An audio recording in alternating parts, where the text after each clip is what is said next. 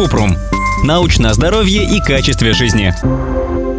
Нужно ли чистить зубы после конфет? Или достаточно утром и перед сном? Кратко. После того, как вы поели конфет, можно прополоскать рот или пожевать жевательную резинку без сахара. В целом, для здоровья зубов нужно реже употреблять сладкие продукты и напитки. А еще лучше есть сладости только во время еды, а не в виде перекуса.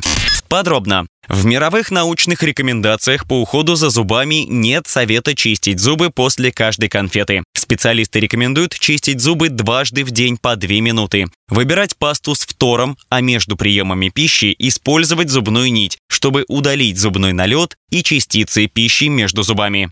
Нить нужно использовать хотя бы раз в день, потому что бактерии, которые вызывают гниение, проникают между зубами, а щетина зубной щетки не может туда добраться. Когда мы употребляем продукты и напитки, которые содержат сахар и кислоты, то эмаль на зубах размягчается. Поэтому, если чистить зубы сразу после еды, можно удалить мельчайшие частицы эмали. Лучше не чистить зубы по крайней мере час после еды. Если вы съели конфету, лучше всего прополоскать рот водой или сразу пожевать жвачку без сахара в течение 20 минут. Это увеличивает слюноотделение и сокращает время, которое нужно слюне для нейтрализации кислоты. Большинству людей сложно начать есть меньше сладостей, но, чтобы сохранить здоровье зубов, попробуйте следовать этим рекомендациям. Есть сладкие продукты во время еды, потому что так они менее вредны для зубов. Возможно, потому что увеличивается выработка слюны, которая вымывает сахар и бактерии. Не пить сладкие напитки, газированные, спортивные или ароматизированную воду. Когда зубы часто контактируют с сахаросодержащими напитками,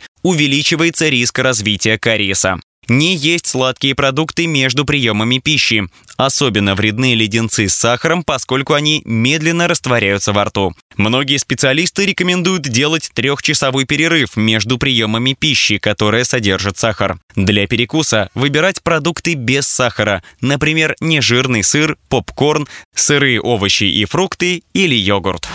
Ссылки на источники в описании подкаста. Подписывайтесь на подкаст Купрум, ставьте звездочки, оставляйте комментарии и заглядывайте на наш сайт kuprum.media.